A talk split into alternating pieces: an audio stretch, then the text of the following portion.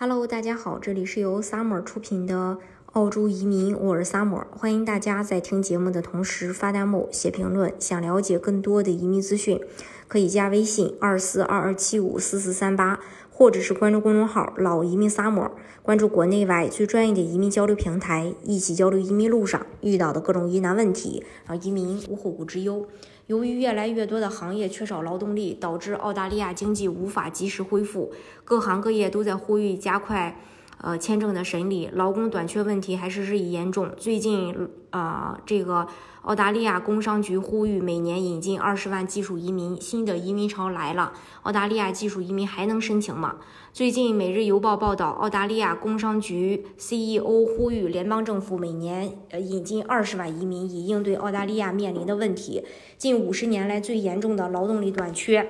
澳洲，嗯，这个澳洲工商局周三，澳大利亚正面临着近五十年来最严重的劳动力短缺，联邦政府应该采取行动来解决这种情况。澳大利亚各个领域面临的最大问题之一就是找不到更多的技术工人。在过去的两年里，澳大利亚呃关闭了边境，导致没有流入。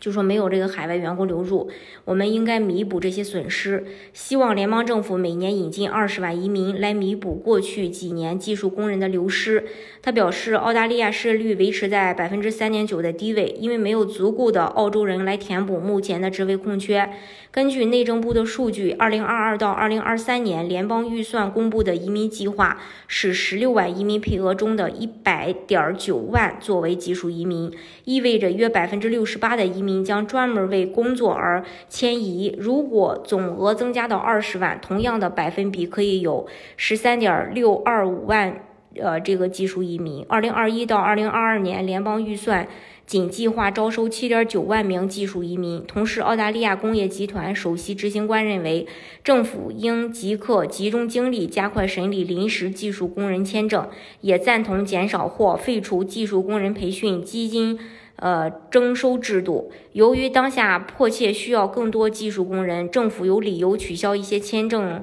审理障碍，如将所有四八二签证的有效期放宽至四年，而不像某些技术签证类别的那样只有两年。无法在澳洲获得充足劳动力的企业都知道他们需要的技能是什么。该计划提供的技能应该更多、更灵活，使企业更容易从海外寻找劳动力。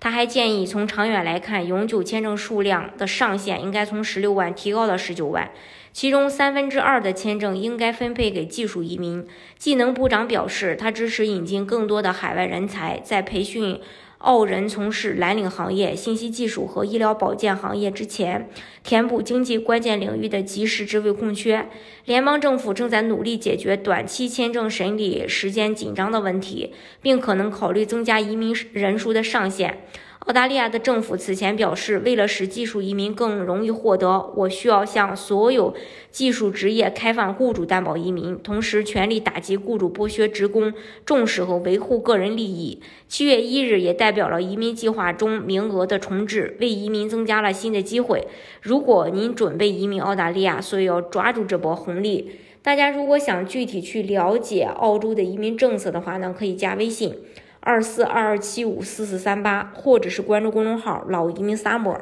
关注国内外最专业的移民交流平台，一起交流移民路上遇到的各种疑难问题，让移民无后顾之忧。